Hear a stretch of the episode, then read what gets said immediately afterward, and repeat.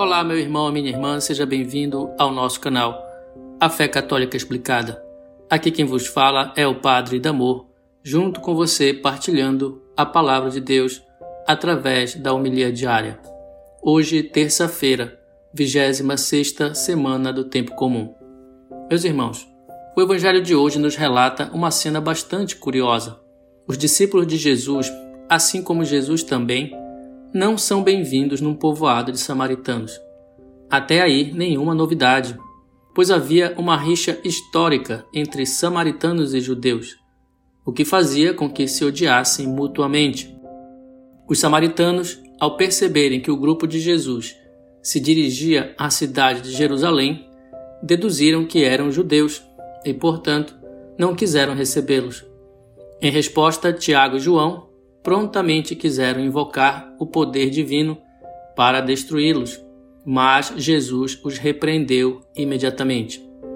O interessante é que Jesus tinha acabado de ensinar que o seu discípulo deveria ser sempre o menor entre todos, e eles ainda não tinham entendido esse ensinamento.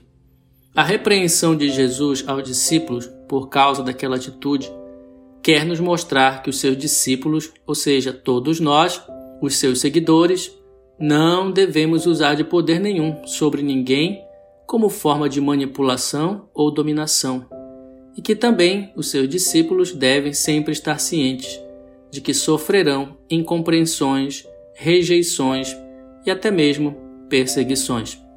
Jesus então mais uma vez nos dá uma lição de humildade de serviço.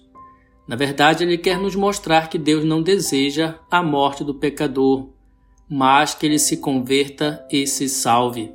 Então, meus irmãos, nossa atitude diante daqueles que nos perseguem ou rejeitam não deve ser de vingança ou ódio, mas sim de muita oração e misericórdia.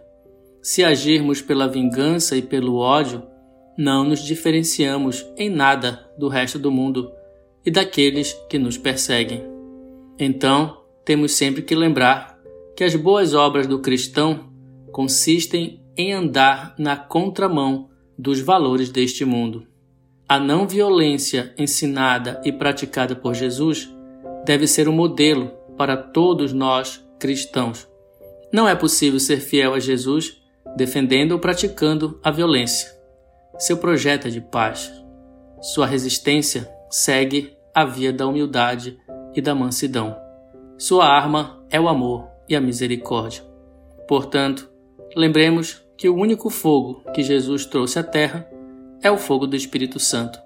Aquele fogo que gera amor, perdão e misericórdia na vida de quem o recebe. Por isso desejo um dia de paz e repleto de bênçãos. Em nome do Pai, e do Filho, e do Espírito Santo. Amém.